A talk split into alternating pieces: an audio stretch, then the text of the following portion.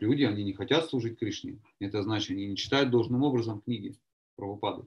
Ну, просто листать могут там или что-то там читать, какие-то, могут быть, обороты, там новые себе хотят как бы, ну, вкачать в свое сознание, чтобы потом апеллировать в своем да, интеллекте, кому-то что-то рассказывать. Но если мы внимательны и понимаем смысл книг Прабхупады, что мы хотим научиться служить Кришне, то тогда мы будем постоянно в книгах. Мы с рук упускать не будем даже книги, что мы будем оттуда черпать настроение Прабхупады.